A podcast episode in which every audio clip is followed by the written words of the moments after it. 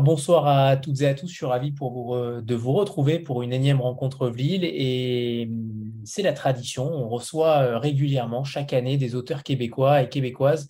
Et on en est ravi parce qu'ils apportent une touche euh, si singulière et si différente à la littérature et à la littérature euh, francophone.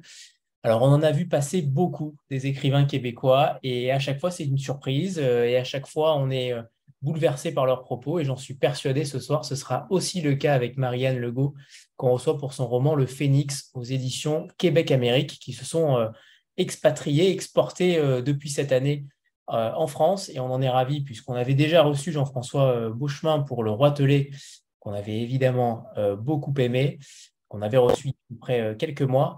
Tout ça pour vous dire que c'est une tradition pour ces rencontres-là et on est vraiment ravis de vous recevoir, Marianne, ce soir.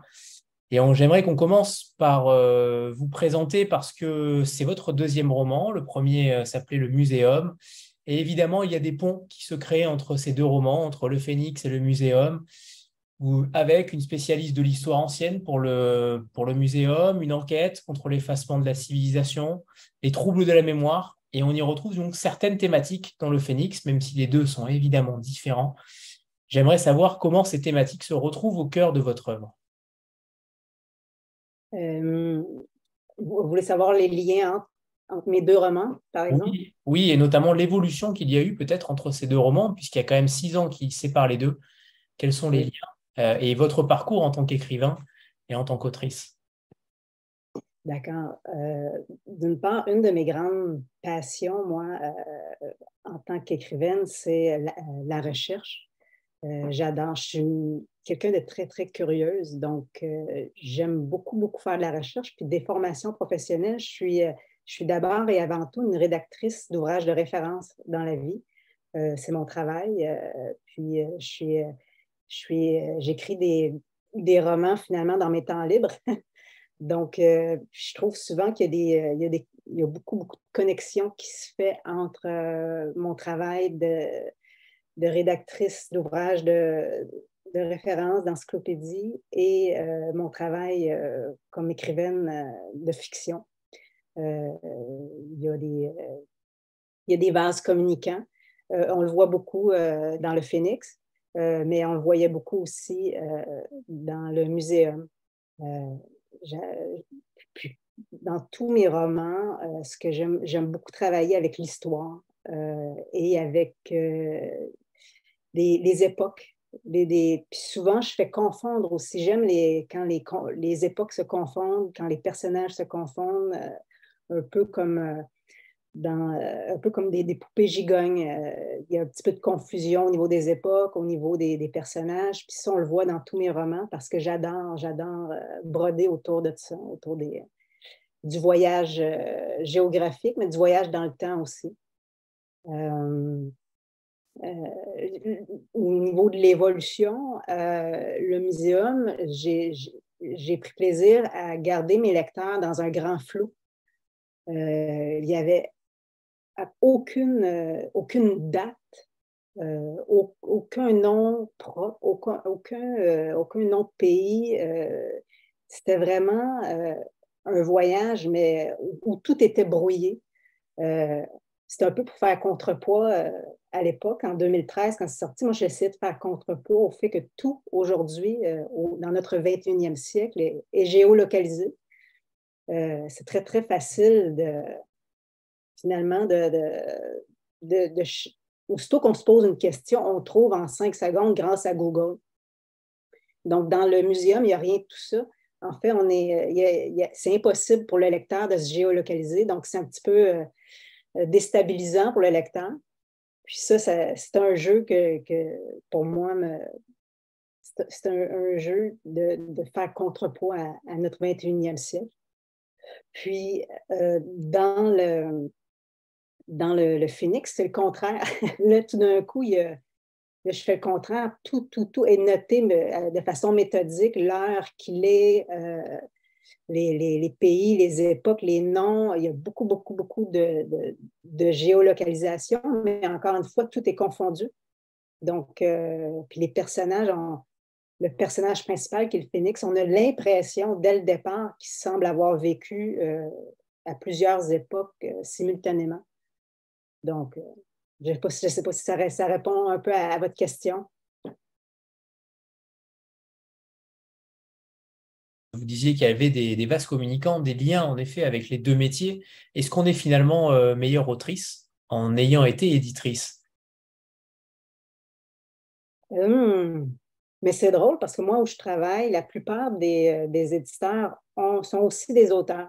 Donc, je pense que oui, parce que moi, en tant qu'éditrice, euh, comme je suis aussi autrice, euh, ben, ça, me, permet vraiment de, mieux comprendre les auteurs avec qui je travaille comme éditrice.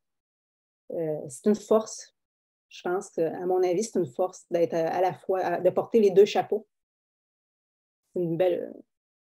Ça permet vraiment une meilleure, une meilleure relation. Puis d'ailleurs, j'ai beaucoup, plusieurs de mes auteurs me le disent euh, franchement, que ça, les rassure de savoir que je suis aussi autrice, que je, porte les deux chapeaux.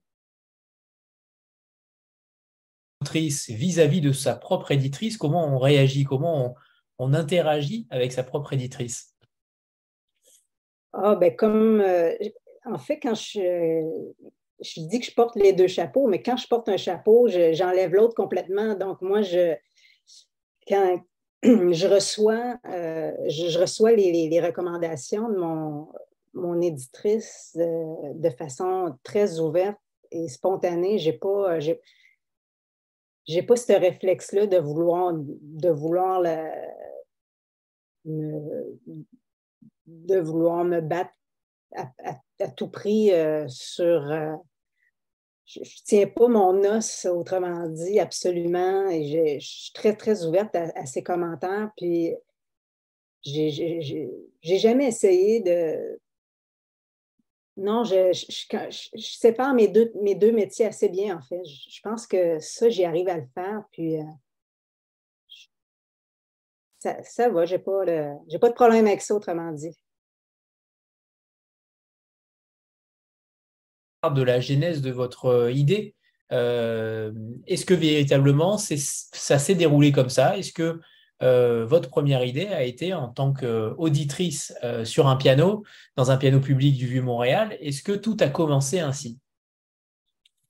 Oui, ben en fait, il y a beaucoup de, je pense que je peux dire qu'il y a beaucoup de choses qui ont semé les idées du roman.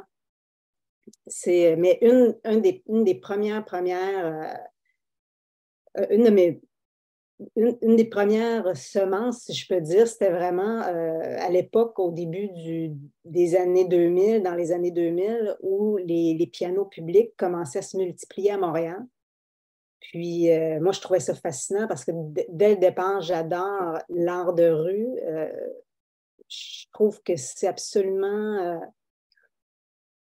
c'est magnifique de la part d'un artiste de, de, de se de se livrer comme ça, complètement gracieusement euh, dans la rue, souvent euh, sans, sans, prendre crédit, sans prendre, euh, loin des projecteurs, loin des scènes, que ce soit au, niveau même des, du graffiti, au niveau des, des murales, au niveau du piano public. Donc, souvent, il y a des, des véritables chefs-d'œuvre qui se font dans la rue. Puis c'est très éphémère. Il y, a, pas de, y a peu de traces de ça. Puis euh, ça, ça a été l'idée de départ. Je me suis dit, ça, c'est. Le germe de mon roman se situe là. Je me suis dit, c'est très bien d'avoir vraiment un,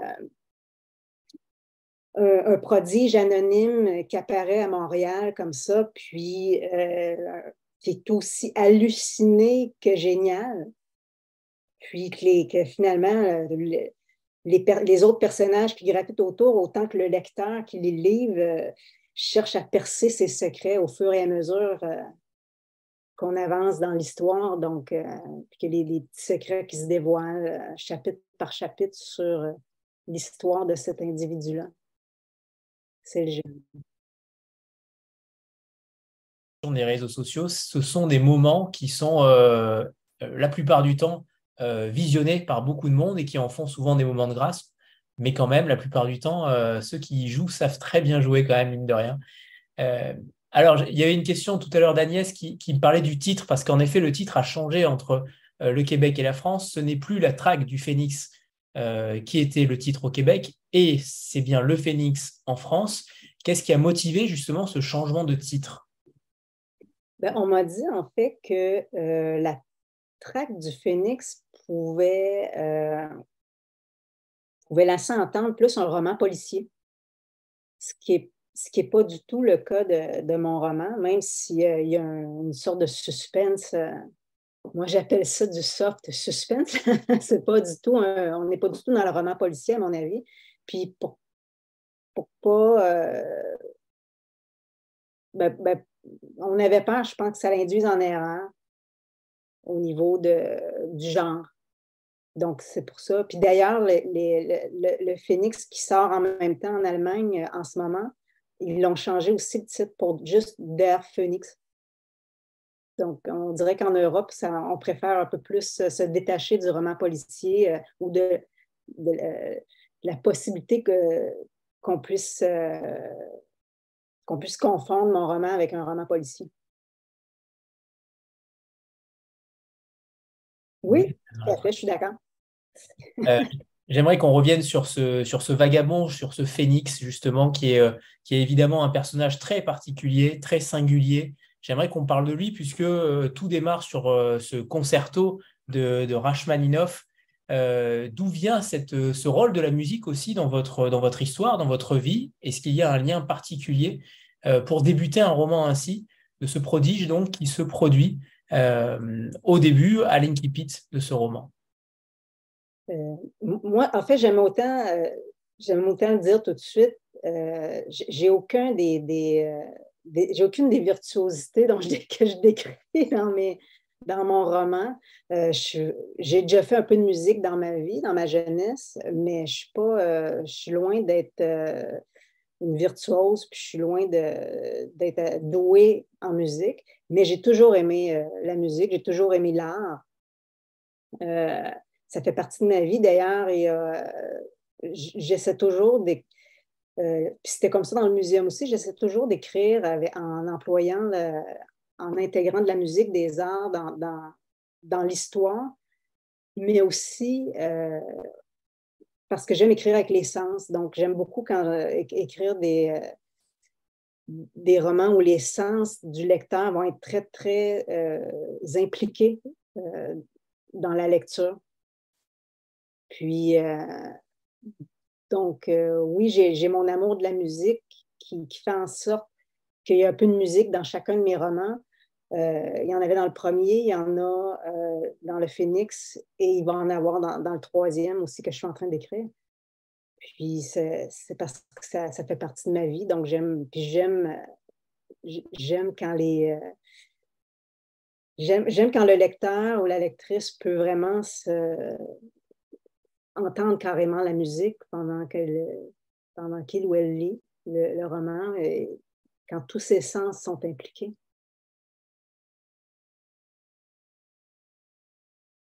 Euh, mais j'aimerais que vous nous parliez de cet homme, euh, de cette idée d'avoir euh, mis en avant cet homme qui ne sait pas d'où il vient, il ne connaît pas son nom, il, transforme petit à petit des choses, il transforme des choses en, en pouvoir quasi divin. Euh, pourrait-on dire.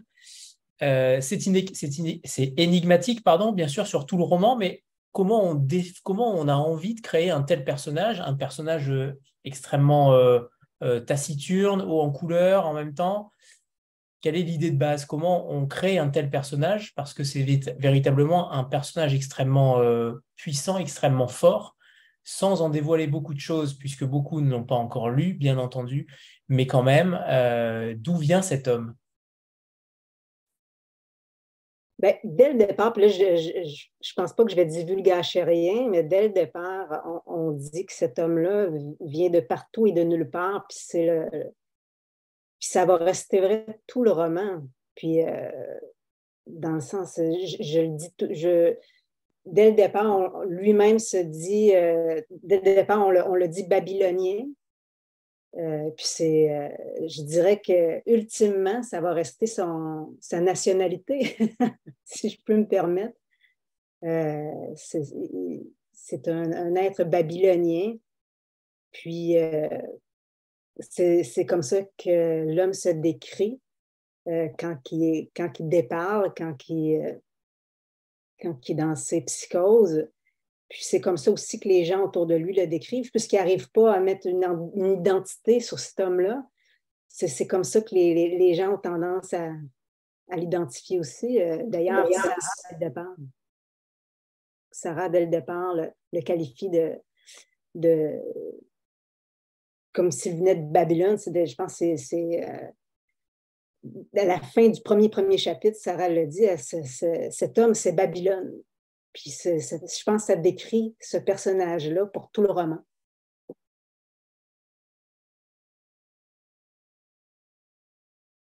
savant babylonien tout au long du livre, euh, avec euh, ce parchemin euh, brûlé. cette idée-là d'interférer au cœur du roman, parce qu'évidemment, il y a plusieurs époques, il y a plusieurs lieux. C'est extrêmement dense, extrêmement recherché, fourni, et on parlera tout à l'heure de vos recherches en l'espèce. Mais cette idée de euh, d'insérer aussi ces morceaux de journal, de, ces morceaux de journaux de, savants babyloniens, d'où vient cette idée? Pourquoi vous vouliez les insérer au cœur du récit? Ben, je trouve ça intéressant parce que euh, ces extraits-là du journal babylonien, c'est à peu près la seule façon qu'on a pour le lecteur de, d'entrer dans l'âme du phénix, de vraiment euh, de toucher sa, son, son être, sa personnalité réelle, parce que sinon, tel qu'on le voit quand il erre, quand il erre dans, dans Montréal, ben, il est complètement, euh, son, il a déjà son cerveau complètement disjoncté. Puis dans le, avec le, le, journal babylonien, du savant babylonien, ben là, on a vraiment des morceaux de, de cet homme-là avant qu'il avant qu'il perde la carte finalement. Puis ça, ça permet de retracer un peu aussi son, non seulement son histoire, mais sa personnalité. Pour moi, c'était la façon aussi de mettre des, de, laisser des petits indices au lecteur sur vers où on s'en va, vers où, vers où veut aller ce roman-là finalement. Euh, fasciné par l'étranger, par la notion d'étranger. Euh, vous affectionnez particulièrement euh, l'inconnu, le mystérieux. On n'est pas loin du mystique, on n'est pas loin du réalisme magique non plus. vous aimez jouer avec les zones d'ombre et vous laissez une place totale à l'imaginaire du lecteur est-ce que vous êtes véritablement fasciné aussi par cette notion d'étranger, d'extranéité? Oui, complètement.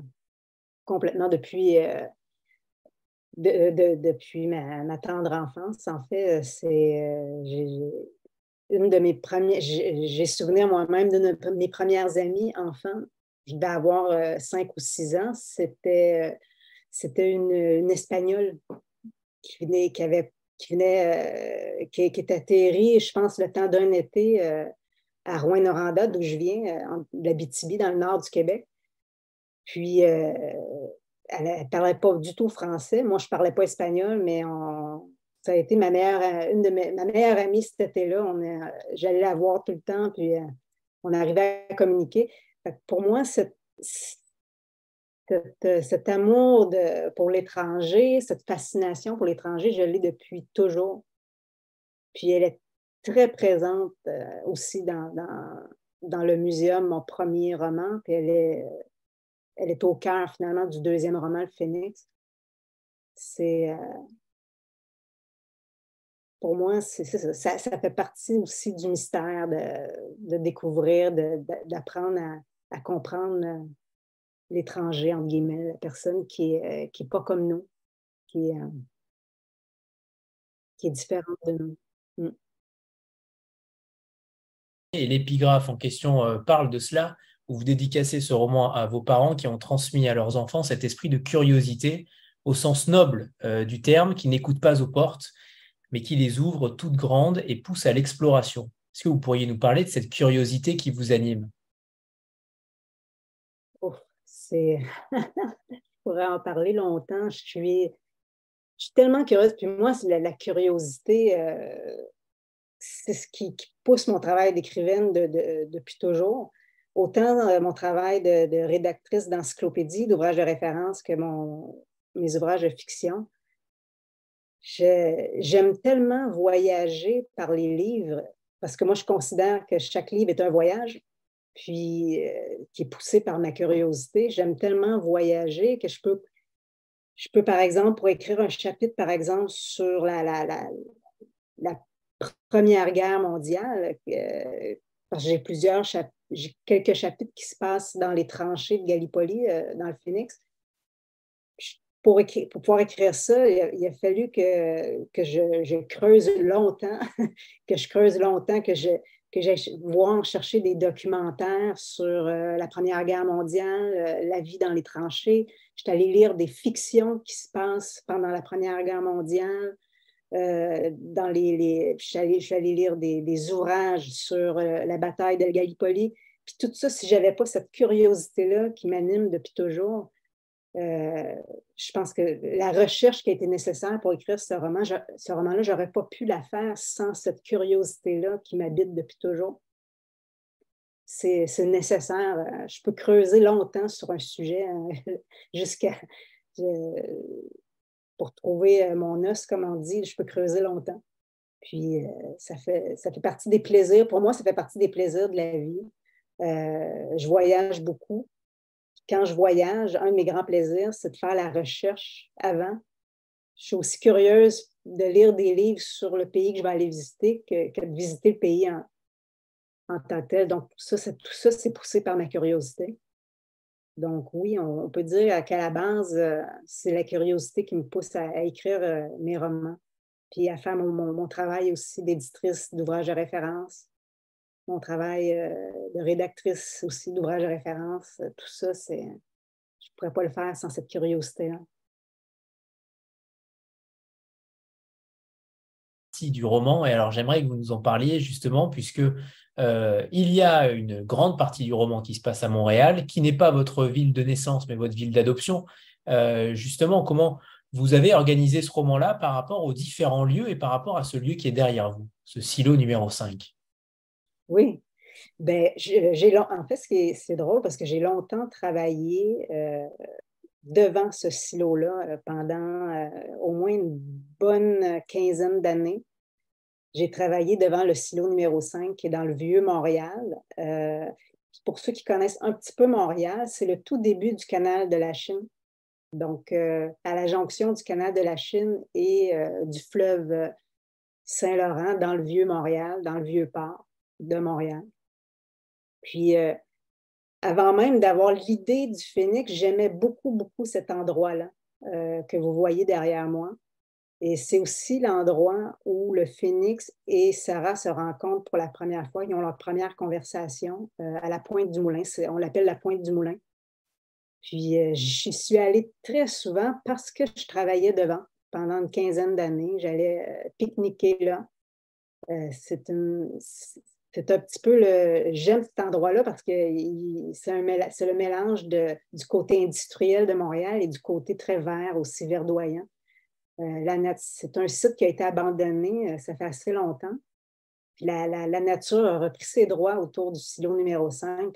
Euh, c'est assez verdoyant. C'est fascinant, en fait, de voir à quel point la, nature reprend vite ses droits quand quelque chose est abandonné par les humains c'est un, beau lieu à visiter. Puis ça fait effectivement partie de mon roman parce que le Phénix, euh, c'est le Phénix, il, a fait des. Il a fait quelques-unes de ses, de, ses œuvres au, dans, tout en haut de, de cet immeuble-là abandonné, de ce silo euh, numéro 5. Et c'est également là, à la pointe, dont on ne voit pas, mais qu'il y a une, sculpture. c'est là que les, euh, que, que Phoenix et Sarah se rencontrent.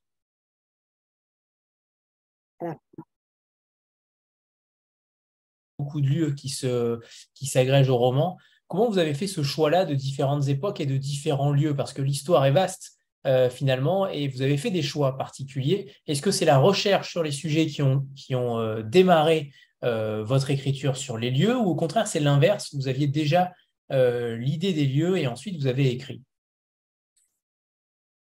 non, il y a vraiment beaucoup, beaucoup de lieux qui se sont ajoutés au, fur euh, et à mesure que j'écrivais le roman, que le roman se construisait. Euh, c'est drôle parce que la façon dont je travaille euh, mes romans, je, fais souvent un plan de départ, puis après ça, un peu comme une maison où on fait la, charpente, puis après ça, on commence à, à, construire, puis à remplir les pièces. Puis, donc, moi, j'ai, il y a beaucoup, beaucoup de lieux qui sont greffés au roman plus tard.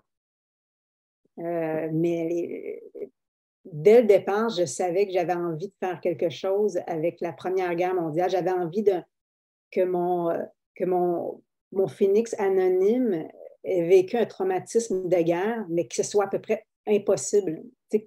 dès le départ, au début du roman, tu apprends qu'il y le, phénix a, l'air traumatisé par une guerre qu'il ne peut pas avoir vraisemblablement vécue.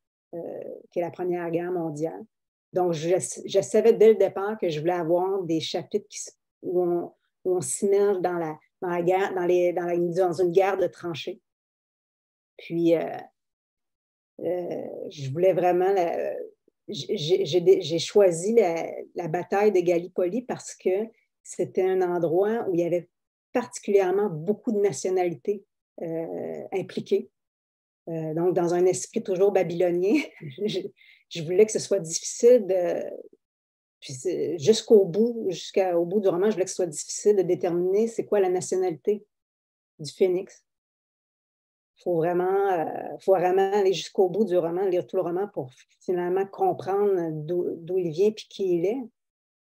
Mais euh, dans, mon roman, j'essaie toujours de, dans chaque chapitre euh, où on revient dans le temps, d'être dans des endroits où il y a beaucoup, beaucoup de gens de toutes les nationalités, justement pour, euh, pour maintenir ce suspense-là sur d'où vient le phénix.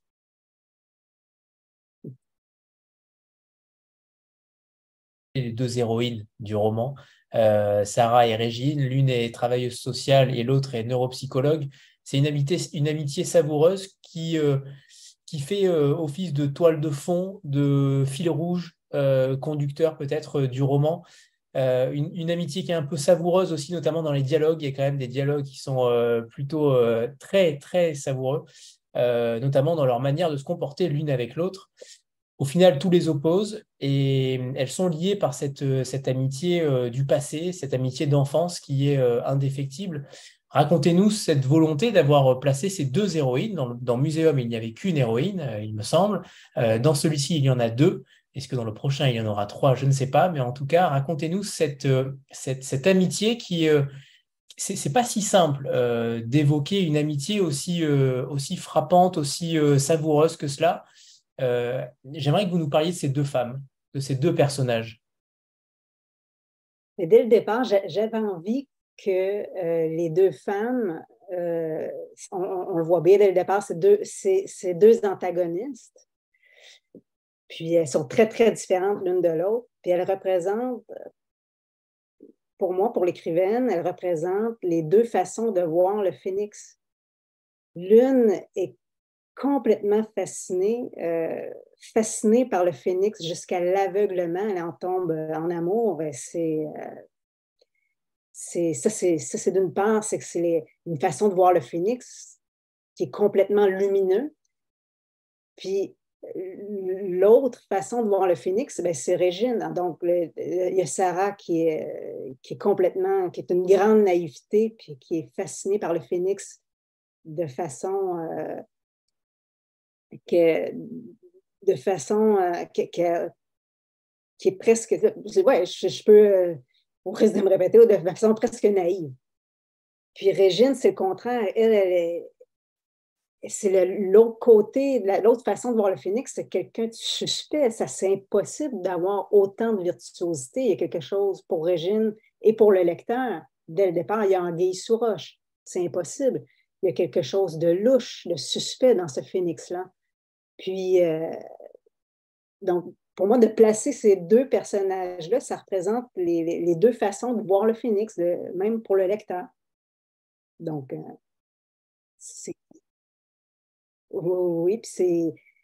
Puis oui, puis pour moi, ça me permet aussi de. Parce que les, j'ai trois personnages principaux dans, le Phénix, puis, puis mes deux personnages féminins sont aussi importants euh, que, le, que le que le phénix dans l'histoire parce que elles ont euh, elles, font partie aussi de mathématiques de mon roman qui est, euh, l'obsession. Euh, j'ai ma mathématiques de fond. dans tout le roman, l'obsession du phénix. on la voit bien dans, dans chaque chapitre. Puis tu as, aussi l'obsession de ces deux femmes-là pour, pour le phénix. Donc, tout ça, c'est ça me permet de parler de l'obsession des humains en général. Donc, c'est un peu le miroir. Euh, pour moi, le, phénix et les trois personnages principaux sont un peu. Euh, représentent l'obsession des humains en général. Pour la, perfection, la, l'aller toujours plus haut, toujours plus loin. Euh, cette, quête sans cesse d'aller toujours euh, pousser plus loin à peu près tout ce qu'on fait, autant au niveau euh, dans tous les domaines, en fait, artistique, scientifique et, euh, et politique au niveau des, des, technologies de la guerre et tout. Donc ça, ça c'est en trame de fond de, de mon roman. Et qui seriez-vous, Marianne? Plutôt Sarah ou plutôt Régine? En fait, c'est drôle. Euh, quand, quand je dessinais, mais euh, je pense que c'est souvent comme ça les, que, les, écrivains dessinent leurs personnages. On a souvent tendance à, avoir une certaine part de nous-mêmes dans nos personnages. Puis moi, ben, euh, j'ai les défauts de mes personnages, puis aucune de leurs qualités. j'ai la, grande naïveté de, de Sarah, c'est moi. Euh, cette espèce d'entêtement de Régine, c'est moi aussi. Euh, le côté euh, à la fois très cérébral et perdu, complètement perdu du phénix, c'est moi aussi. Donc, ce que je considère les défauts de mes personnages, ben, je les ai à fond. Donc, ça m'aide à, dessiner mes personnages, d'avoir certains traits de leur personnalité.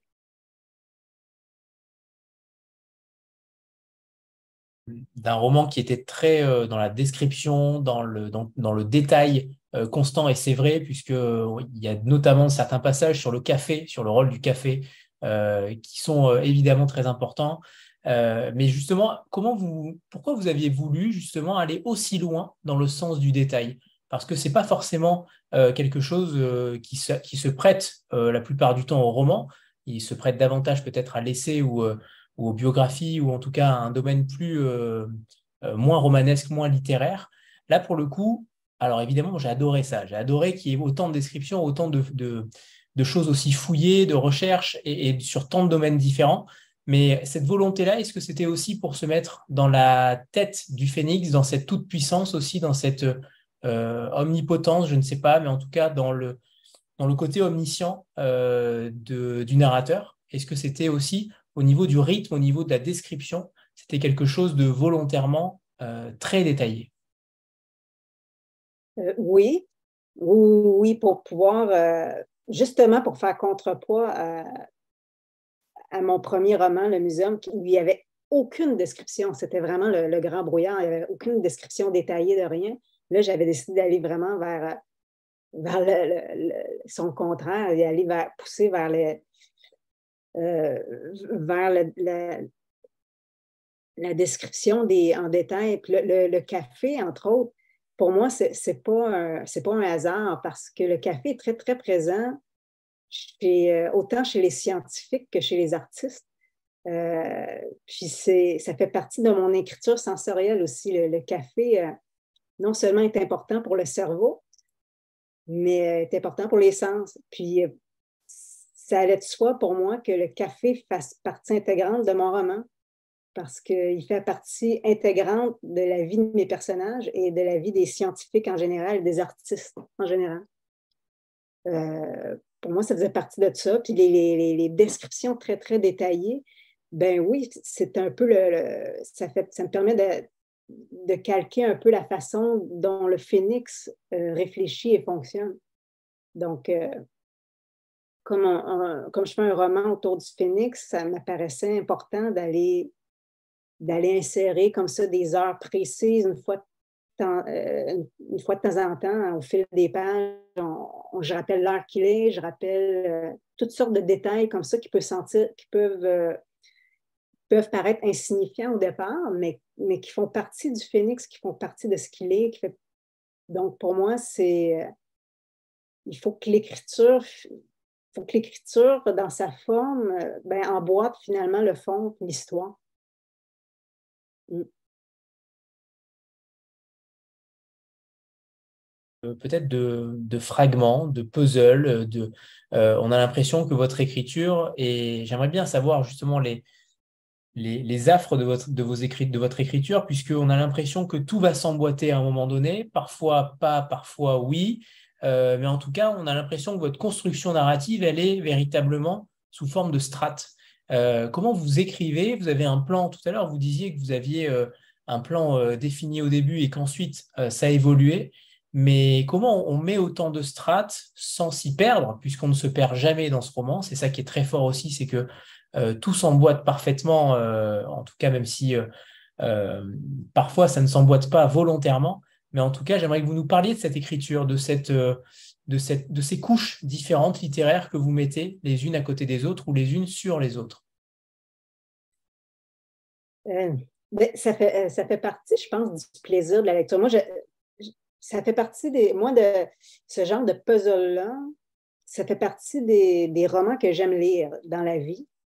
J'aime lire des romans où il y a un puzzle, puis euh, un, des derniers romans que j'ai lu que j'ai adoré, c'est le, dernier livre de, de qui était L'Anomalie, où c'est un puzzle là aussi, où, on a un, mystère au début, on se, on se demande euh, qu'est-ce qui se passe, puis ça, au, fil, au, fil du roman, à mesure qu'on lit les chapitres, tranquillement, le, le puzzle se construit, puis on, on le sait, puis je pense que c'est important en tant, qu'auteur, autrice, c'est de. Il faut qu'on laisse des indices un peu, un peu, un peu partout, comme, euh, un peu, comme le petit pousset qui laisse ses, petites pierres. C'est important que le lecteur ne soit pas complètement perdu, qu'on laisse des indices euh, pour que le lecteur, oui, il va finir par arriver à construire le puzzle. Donc, le, je laisse des indices un peu partout à travers le roman, mais il faut que ça reste quand même, il faut qu'on ait le plaisir de, tourner les pages, de dire qu'est-ce qui va arriver, qu'est-ce qui va arriver, est-ce que je vais finir par comprendre qui, vers où l'auteur, l'autrice nous amène. Donc, pour moi, ça, c'est, c'est une façon d'écrire qui permet de tenir le, lecteur ou la lectrice en haleine. Euh, je trouve ça le fun. Puis moi-même, j'aime, j'aime cette sensation-là quand je lis les, le livre d'autres auteurs, d'autres autrices. J'aime, j'aime être euh, surprise par euh, la finale. J'aime être. J'aime, j'aime quand on m'offre un mystère à.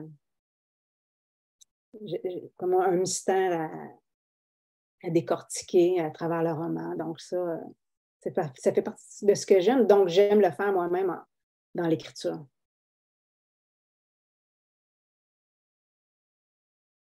C'est l'obsession.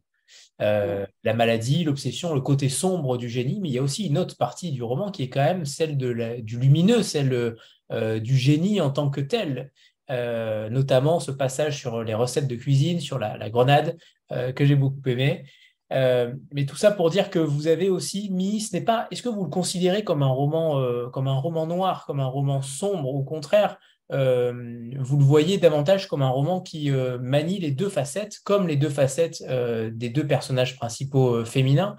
Est-ce que cette dualité-là, elle était pour vous essentielle? Oui, tout à fait, parce que c'est l'image des, des, humains en général aussi, cette, cette intelligence-là qui fait qu'on que l'être humain fait des chefs-d'œuvre absolus, c'est incroyable mais en même temps, cette intelligence-là qui fait en sorte aussi qu'on est des êtres très, très sombres et très dangereux pour le, monde, pour le monde et la Terre, euh, la planète en général. Donc, euh, cette dualité-là, j'avais envie de la, porter euh, dans une histoire, celle du phénix.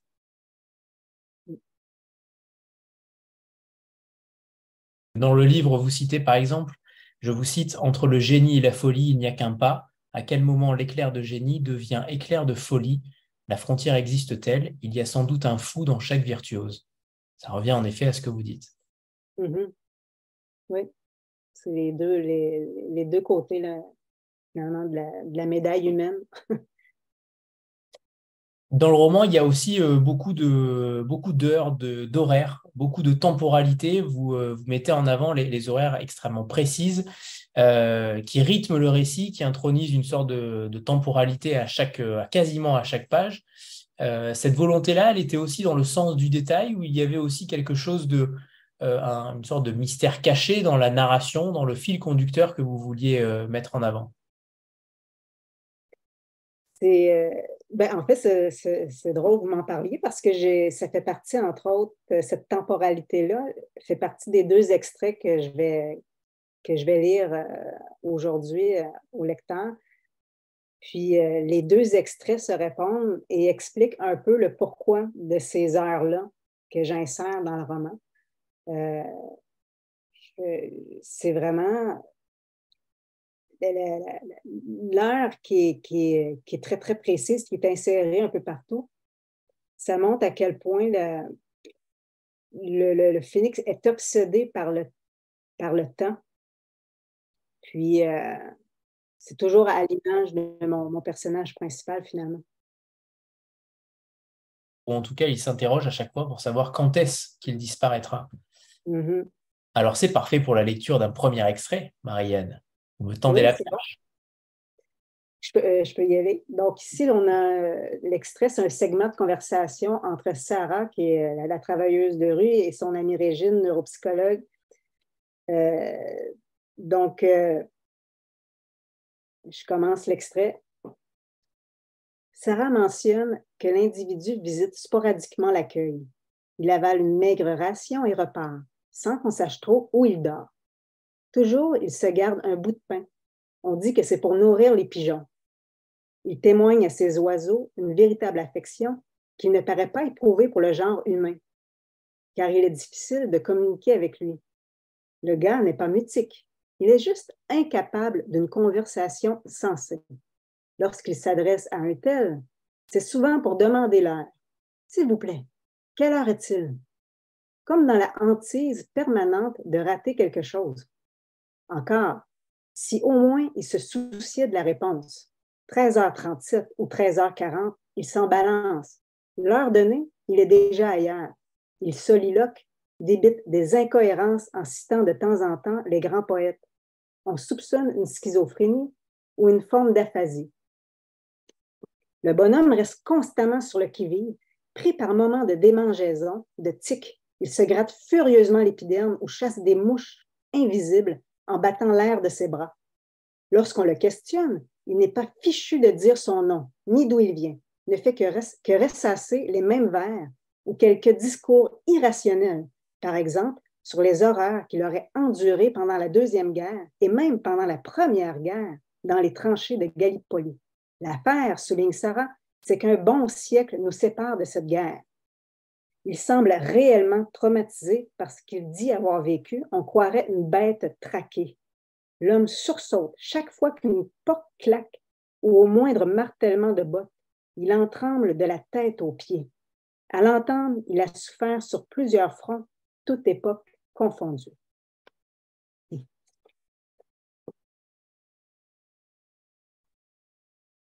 On va faire une photo de groupe, voilà, avant que je n'oublie puisque j'ai tendance à l'oublier parfois.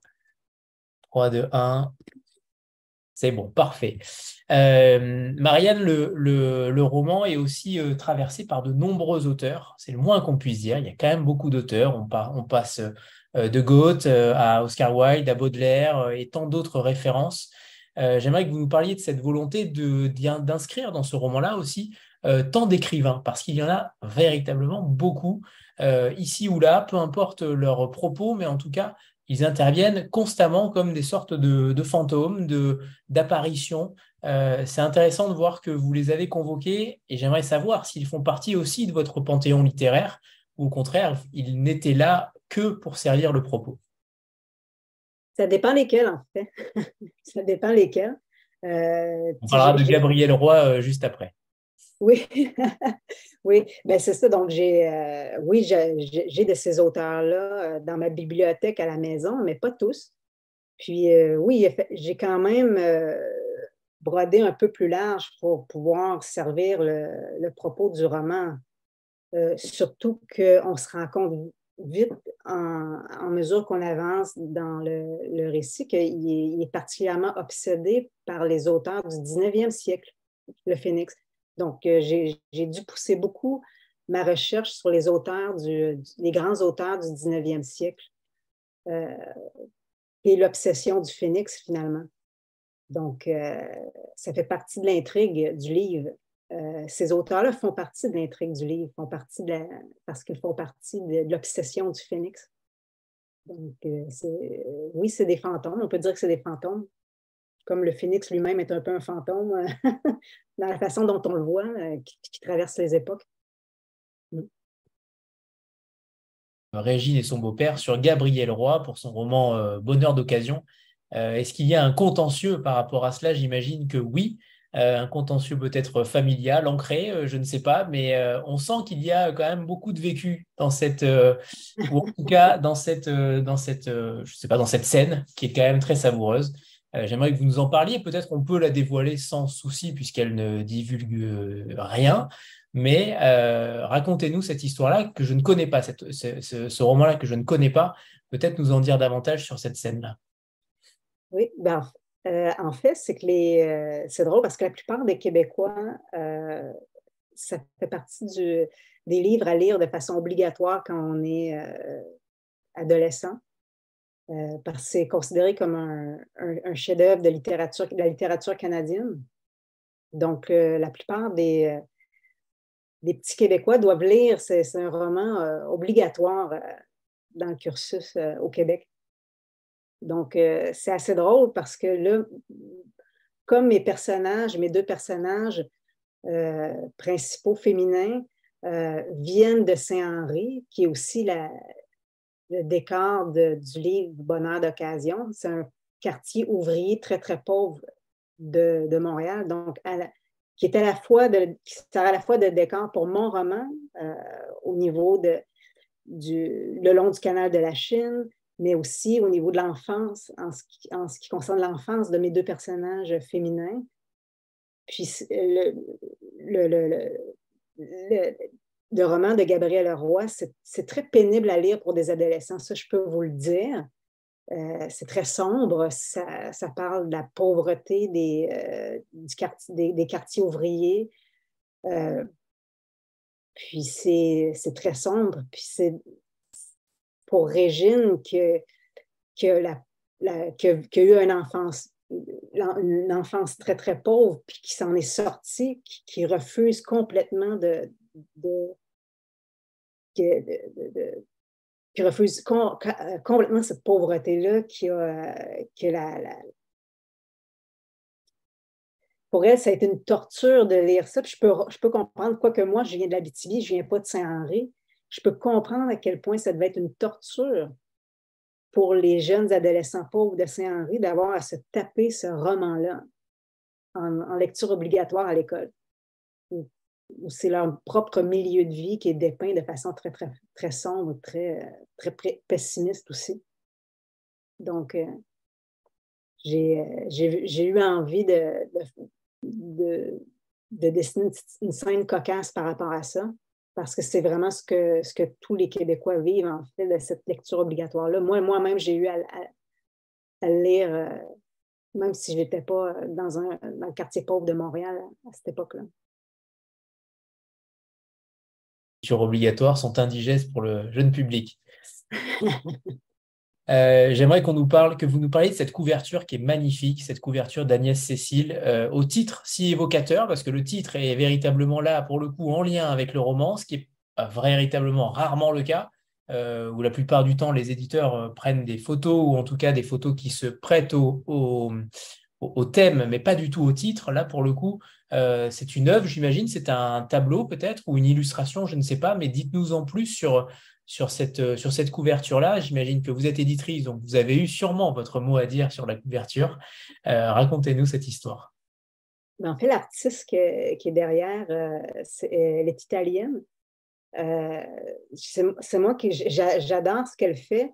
Euh, je ne la connaissais pas du tout avant. C'est en faisant des recherches pour ma couverture euh, que je suis tombée sur ses, euh, sur ses œuvres. Je n'ai jamais vu ses œuvres en vrai, en fait. ce n'est qu'à l'écran. Puis quand je suis tombée sur ses œuvres, j'ai eu un, coup de cœur subi. C'était, je, trouvais que ça, ça se mariait bien avec le phénix, puis l'histoire du phénix. Ce qu'elle faisait, puis on, lui a écrit à l'artiste pour lui demander. Puis euh, elle nous a vendu cette, euh, cette œuvre-là euh, pour le Phoenix, pour les besoins de la couverture. Donc, il a fallu écrire à l'artiste. on n'a pas, j'ai pas pris ça sur une banque d'images Shutterstock, etc. C'est vraiment, vraiment une œuvre dont je suis tombée, dont j'ai eu un gros, gros coup de cœur quand je suis tombée dessus euh, euh, en faisant des recherches Internet pour la couverture. Euh, du rôle de la musique. Je parlais tout à l'heure d'écriture sensorielle et c'est vrai que tout le roman est, ainsi. Est-ce que vous écrivez en musique? Est-ce que vous écrivez avec de l'art autour de vous? Est-ce que vous avez des tableaux, des tableaux d'art peut-être autour de vous? Est-ce que on vous prépare un bon repas euh, également? Est-ce que évidemment tous les arts culinaires sont, les arts pardon, euh, en général sont autour de vous quand vous écrivez? Est-ce que vous êtes euh, totalement happé par la matière artistique? Pour écrire un tel roman? Ben, j'écoute beaucoup de, ben, j'écoute souvent de la musique, mais pas toujours. En fait, c'est drôle parce que il m'arrive souvent d'écrire dehors, ben, au son des oiseaux, puis même dans les parcs c'est rare que je me mets euh, de la musique dans les oreilles quand je vais dans les parcs de toute façon ou dans la nature en général. Donc, euh, ça arrive souvent où j'ai euh, pour trame sonore seulement la, nature quand j'écris ou même le bruit d'un train. J'écris souvent dans les trains. C'est un des, endroits où j'écris le mieux, en fait, dans un train qui est en marche. les, paysages qui défilent, c'est extrêmement inspirant pour moi. Je ne sais pas pourquoi, je pense que c'est plus inspirant encore que, que d'être assis à mon ordinateur à la maison avec euh, de la musique, par exemple. On dirait que j'ai besoin d'être ailleurs quand j'écris. Donc, pas dans mon environnement euh, quotidien. Donc, euh, ça arrive que j'ai de la musique quand je suis à la maison, que je travaille, mais c'est plutôt, c'est plutôt rare. En fait, j'écris le, plus souvent dehors ou ailleurs, en train ou dans un, dans un carnet de notes. Parce que euh, on a l'impression que vous êtes traversé par différents courants. On a du mal peut-être à. Moi, j'ai eu du mal à trouver euh, vos influences littéraires. Peut-être que vous n'en avez aucune et que euh, votre seule influence, c'est Marianne, Marianne Legault. Mais, mais vous avez quand même des. Il y a quand même des petites pointes. Moi, j'ai beaucoup pensé à Boris Vian, étrangement. Je ne sais pas si ça peut être une référence, mais mais, mais quelles sont vos influences, Marianne? Vous avez dit tout à l'heure, en effet, il y en a beaucoup dans le, roman, mais ce ne sont pas toutes des références pour vous. Est-ce que vous avez des, thématiques, des genres, des, des, genres littéraires que vous appréciez particulièrement? Et est-ce que ça vous permet aussi d'augmenter votre écriture en la matière? Oui, j'ai des genres euh, littéraires que j'affectionne particulièrement. J'aime les, euh, intrigues sont un peu. j'aime, j'aime le réalisme magique. Euh, vous l'avez mentionné tout à l'heure. J'aime beaucoup Garcia Marquez. J'aime, Boris Vian aussi. J'ai ses romans à la maison. J'aime, j'aime ces J'aime quand le, le, surréel arrive par touche. Euh, je ne suis pas une. Suis pas une grande fan de fantasy, en fait. Je pas, j'en lis pas du tout. Mais ben, j'aime quand il y a des petites touches de réalisme magique ou des petites touches de surréalisme dans, dans un roman. puis comme un peu des, épices dans un plat. C'est vraiment, il faut savoir doser, je pense. Puis ça, ça fait partie de ce que j'aime. j'aime beaucoup, beaucoup les, je ne sais pas si vous connaissez euh, ben, Murakami, euh, l'auteur japonais. J'aime beaucoup son écriture, ça fait partie de mes auteurs préférés. Euh, plus au Québec, j'aime beaucoup, beaucoup Dominique Fortier aussi. J'aime la façon dont elle écrit, j'aime cette, cette, façon dont elle a aussi de jouer avec les époques dans ses romans puis de jouer. Euh, elle, a une, plume, aussi elle a une, écriture très, très poétique que j'aime. J'aime quand les, auteurs ont. J'aime quand la, beauté euh, d'un livre est autant dans la forme que dans le fond. Puis, euh, j'aime, chez les auteurs turcs, j'aime Orhan Pamuk beaucoup. Puis, Nancy Houston, du côté euh, que, qui, aime jouer aussi avec la confusion des époques, la, confusion des, personnages. Donc, euh, oui, c'est poète de formation, alors que la poésie est, très présente dans le roman. Est-ce qu'il y a aussi une, une, appétence particulière pour ce genre littéraire-là? C'était là en réalité le sens de ma question euh, initiale, sous-jacent, je dirais, euh, parce que la poésie est clairement un personnage principal du roman. J'en lis pas beaucoup, j'en lis pas beaucoup, mais j'en lis un peu. Euh, j'adore Joséphine Bacon, c'est une grande, grande poète au Québec. J'aime, mais j'en lis pas autant que je peux lire, par exemple, du roman.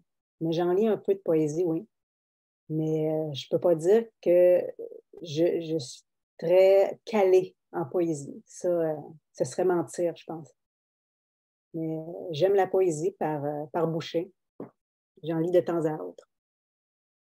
Alors, j'aimerais que vous nous parliez de, de vos écritures peut-être déjà existantes, en parallèle ou à venir. Est-ce que vous continuez d'écrire après, le, après le, la sortie du Phénix? Est-ce que euh, alors, est-ce qu'il va falloir attendre six ans pour avoir le prochain? Euh, et, concrètement aussi, sur quel domaine est-ce que vous allez, euh, sur quel domaine vous allez aller? Parce que là, c'est vrai qu'on n'arrive pas à saisir véritablement qui est Marianne Legault.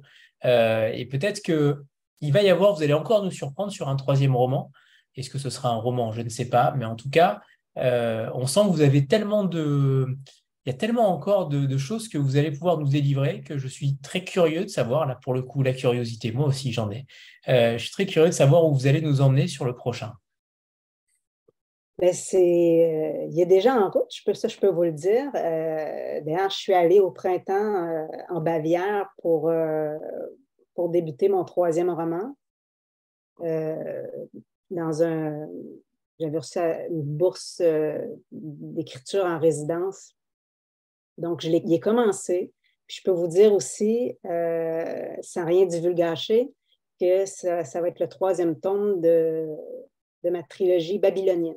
J'appelle ma, trilogie babylonienne. Donc, oui, euh, il va y avoir encore de la confusion euh, d'être dans le, dans le temps, dans les époques, dans les personnages. Ça fait partie de mes plaisirs. Mais ça, on va être complètement ailleurs, ça aussi, je peux vous le dire. Ça ne sera pas encore je ne vais pas me répéter au niveau euh, de la thématique. Ça va être autre chose. On va être complètement ailleurs, mais ça va être encore dans un esprit babylonien. Ouais. Vous les mettez euh, les trois ensemble volontairement? Oui, ben, les trois ensemble, on peut les lire indépendamment. Hein. C'est sans problème, mais moi, je l'appelle ma, ma, trilogie babylonienne, oui. Je les mets ensemble. OK. Euh, tout à l'heure, vous parliez du rôle de l'éditrice. Justement, euh, j'aimerais savoir euh, comment vous avez travaillé le sujet par rapport à, votre travail entre éditrice et autrice. Est-ce qu'il y a eu des choses qui ont évolué, qui ont divergé sur la narration, sur les personnages, peut-être un petit peu trop présents ou peu présents? Est-ce qu'il y a eu des évolutions au cœur du roman? Et est-ce que vous vous êtes aussi interrogé, posé des questions sur la meilleure façon d'aborder le roman que ce soit par le temps, que ce soit par la narration ou par les personnages? Donc, vous voulez savoir en fait comment mon roman a évolué avec l'édition? Oui. en fait, il y a un chapitre qui a été ajouté. Je ne dirais pas le lequel pour pas rien diffuser, mais ça a été mon, éditrice m'a fait remarquer un détail à un moment donné important, puis j'ai carrément ajouté un chapitre complet à sa suggestion. Puis, oui, on a eu un travail. en fait, l'éditeur est là, c'est parce que souvent, quand on écrit, on est, on est trop proche. C'est le problème de l'écrivain. Quand on écrit, on est très, très, très proche de, notre sujet, de notre histoire. On ne voit pas, on, est tellement proche qu'on ne voit pas finalement les, des, parfois des, des trucs qui, sont, pourtant évidents, qui, qui est difficile à comprendre pour, pour le lecteur. Donc, euh, d'où l'importance du travail d'éditeur. Euh, Marie-Noël est à, plusieurs endroits. Marie-Noël, c'est mon éditrice. À plusieurs endroits, euh, me fait remarquer que ça, tu, penses nous laisser un indice, mais non, parce qu'il nous manque des, nous manque, des morceaux. Puis là, c'est ça. L'idée, c'est d'ajouter des, des pièces à mon puzzle pour permettre de mieux comprendre l'histoire au fil des chapitres. Donc là, le travail de Marie-Noël est hyper important. Jusqu'à carrément, oui, gagnant, oui, jusqu'à carrément ajouter un chapitre complet. Il y a une question dans le chat qui parle de, la Bavière. Vous parliez justement de la Bavière. Euh, pourquoi, ce, pourquoi cette. Est-ce que vous étiez en vacances là-bas? Est-ce que -ce c'est une région qui vous fascine particulièrement? Pourquoi, avoir, pourquoi situer le, le troisième roman là-bas? Qu'est-ce qui vous lie à la Bavière? Ah, le roman, en fait, je l'ai commencé en Bavière, mais il ne se, euh, se déroule pas en Bavière. Ah, d'accord. Puis, euh, c'est. Euh, en fait, c'est une bourse qui est une bourse d'écriture qui était ouverte au moment où on était en pleine pandémie encore. C'est une des premières bourses qui a été finalement disponible pour les écrivains québécois pour écrire à l'étranger. Donc, tout de suite, moi, je j'ai sauté sur l'occasion, puis j'ai euh, j'ai fait, j'ai appliqué, j'ai fait une demande de bourse, puis je l'ai obtenue. Puis pour moi, comme je le disais un peu, un peu plus tôt, euh, ça fait c'est vraiment pour moi écrire ailleurs que chez moi, c'est un carburant. C'est extrêmement inspirant. C'est plus productif que d'être enfermé euh, dans mon petit studio dans mon bureau. C'est euh, d'avoir euh, d'avoir eu cette bourse-là pour aller commencer mon troisième roman en Bavière, ça a été très fructueux au niveau de l'écriture. Vraiment. Les collégiens québécois euh, puisque euh, il y a, vous, vous, militez pour, euh, pour éviter Gabriel Roy aux adolescents. Est-ce qu'il y, a, est qu'il y a une possibilité que vous participiez à ce prix-là? Est-ce que vous allez aussi dans des classes pour, pour expliquer votre travail, pour faire lire ce livre-là à, des collégiens ou des lycéens? Est-ce que cela arrive? Non, ben, au Québec. C'est drôle, la seule fois où je l'ai fait, c'est en Bavière, justement. J'ai eu une invitation dans une université euh, pas très loin de Schwandorf où j'étais, euh, donc à, Regensburg, à Ratisbonne. À l'université de Ratisbonne, il y a une, enseignante euh, qui enseignait la littérature québécoise qui m'a invité à faire une lecture dans son cours puis de parler justement du passage de Gabriel Roy puis de faire des liens. D'ailleurs, ça, ça fait rire beaucoup les, les étudiants que, le, passage de la lecture obligatoire de Gabriel Roy, puis euh, je me suis fait demander euh, en Allemagne, en Bavière, euh, si je devais, si moi, adolescente, j'ai eu à lire Gabriel Roy de façon obligatoire. Cela dit, je n'avais pas détesté du tout quand je l'ai lu adolescente. puis je ne militerais pas pour qu'on l'enlève du cursus du tout, du tout.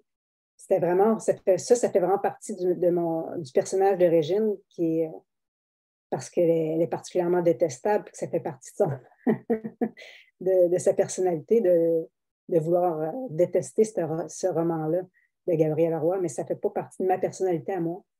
donc, j'aime, c'est un roman que j'aime beaucoup d'ailleurs, si je peux me permettre.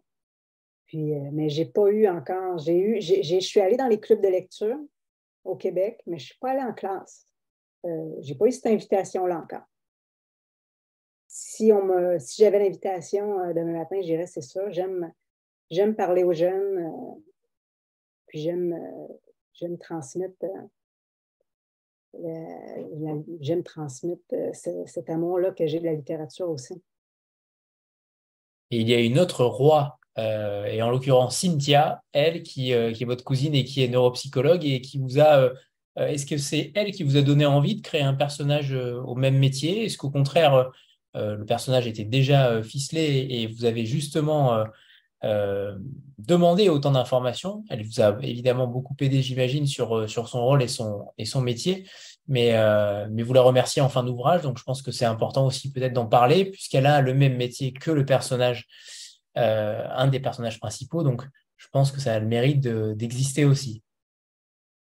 Oui, en fait, Cynthia, elle, a lu mon roman avant même que je le fasse lire à, mon éditrice. Donc, parce que pour moi, c'était important euh, qu'elle puisse justement relever les, euh, détails qui ne sont pas réalistes. Euh, au niveau de la, notamment au niveau des, appareils qu'on utilise pour que les neuropsychologues utilisent pour faire de la recherche sur le cerveau.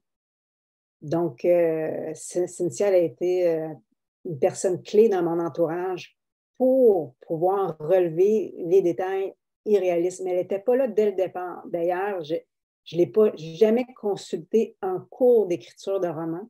C'est vraiment une fois que j'ai terminé mon roman que je lui ai fait lire, puis je, lui ai vraiment spécifiquement demandé, dis-moi ce qui n'est pas réaliste dans tout ce qui touche euh, le, travail de Régine, puis le travail entourant les, euh, tout ce qui est machine qui permet d'étudier le cerveau autrement dit. Donc, euh, elle m'a fait corriger certains détails dans mon roman. Euh, puis elle aussi, un peu comme Marie-Noël, mon éditrice, euh, m'ont fait faire quand même des, de, judicieux changements.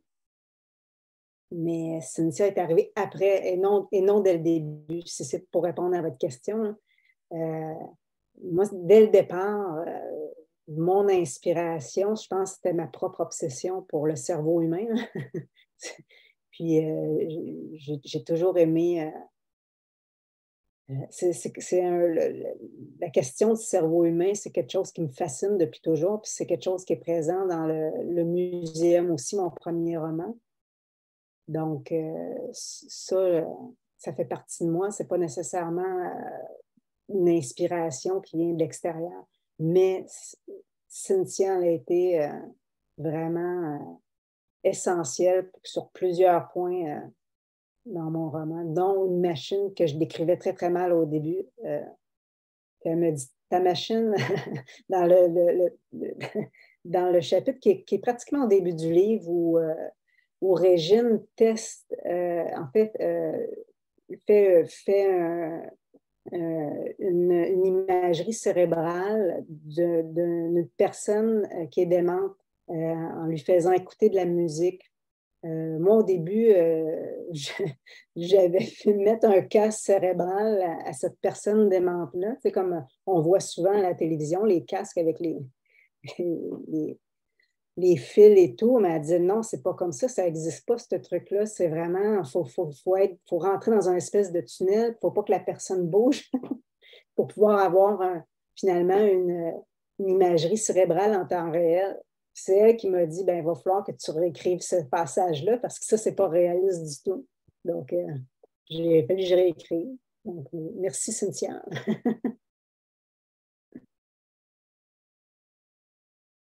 au Centre culturel canadien euh, le 16 octobre, je crois. Et vous avez d'autres rencontres prévues aussi euh, à Paris ou aux alentours euh, ben, je vais peut-être faire une petite tournée de librairie. J'arrive en fait le, 13 octobre à Paris. J'y reste à peu près quatre jours.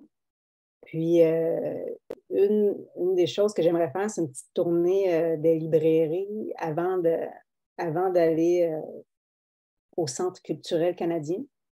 Euh, Puis euh, après ça, tout de suite, le lendemain euh, de, la rencontre au Centre culturel canadien, ben, là, je quitte vers l'Allemagne. Donc là, je vais faire plus une petite tournée en Allemagne, puis en Suisse pour la, la, version allemande d'Air Phoenix. Mm. La France, donc je pense que non. Je pense que vous allez rester plutôt autour de Paris pour ensuite euh, repartir vers l'Allemagne, surtout euh, en quatre jours, qu'il y a peu de chance. Malheureusement, c'est vrai que les auteurs québécois euh, ne restent pas souvent très longtemps en France et donc on n'a pas forcément la chance de les rencontrer partout en France. Mais il va falloir vous déplacer à Paris, au Centre culturel canadien qui fait toujours de très très belles rencontres. Et, pour ceux qui ont la chance d'y aller, on vous encourage évidemment à, foncer voir Marianne Legault en vrai après cette rencontre en visio où on a déjà vu euh, pas mal de choses, bien entendu, mais là, elle sera euh, en chair et en os. Marianne, alors je ne sais pas si quelqu'un d'autre a, une autre, euh, a une autre question, mais c'est le moment. Sinon, on va, on va vous remercier, Marianne. Merci infiniment pour cette rencontre, pour ces mots sur ce phénix, que évidemment, j'espère que beaucoup vont le lire et vont le découvrir pour ceux qui, ne l'ont pas encore lu, parce que clairement, il sort aussi des sentiers battus de cette rentrée littéraire qui est, pas, qui est souvent euh, fait du même bois. Et là, pour le coup, vous allez être euh, forcément surpris. Et évidemment, on va finir par une deuxième lecture, Martine. Oui, j'ai failli oublier, mais, mais heureusement, les lectrices sont là. Marianne, c'est à vous pour finir cette rencontre avec ce deuxième extrait. Donc, qui répond au premier. Répéter. Donc, extrait 2, page 45, Péninsule de Gallipoli, juin 1915. À la jonction de l'Europe et de l'Asie se trouve une presqu'île, naguère bucolique, transformée en champ de bataille exigu.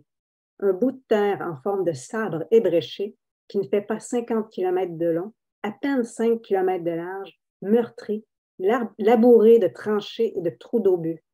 S'y entassent des dizaines de milliers de soldats en provenance des cinq continents. Chaque impact, chaque impact provoque un séisme, le sol tremble, comme tremblent de terreur les fantassins de toute origine.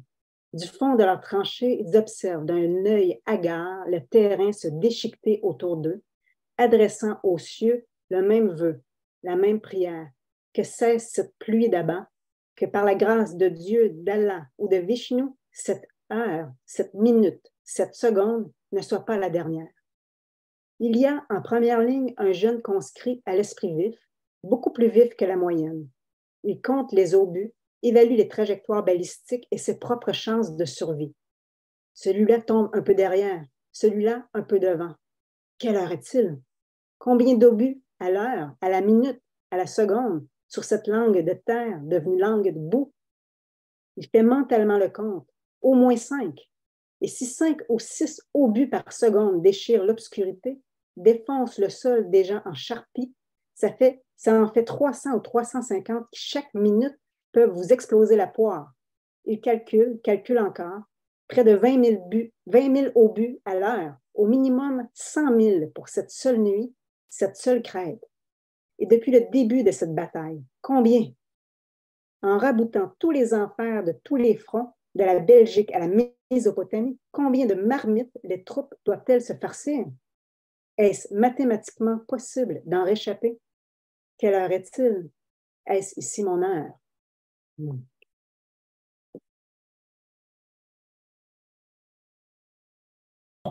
On vous, on vous, souhaite le meilleur et une belle tournée évidemment à venir euh, à la rencontre des lecteurs français qui, j'en suis sûr, vont tomber amoureux de, de votre plume et de ce que vous allez en dire. Merci infiniment à tous. C'est moi qui vous remercie. Au revoir Marianne. Et à bientôt pour la trilogie, donc pour le troisième.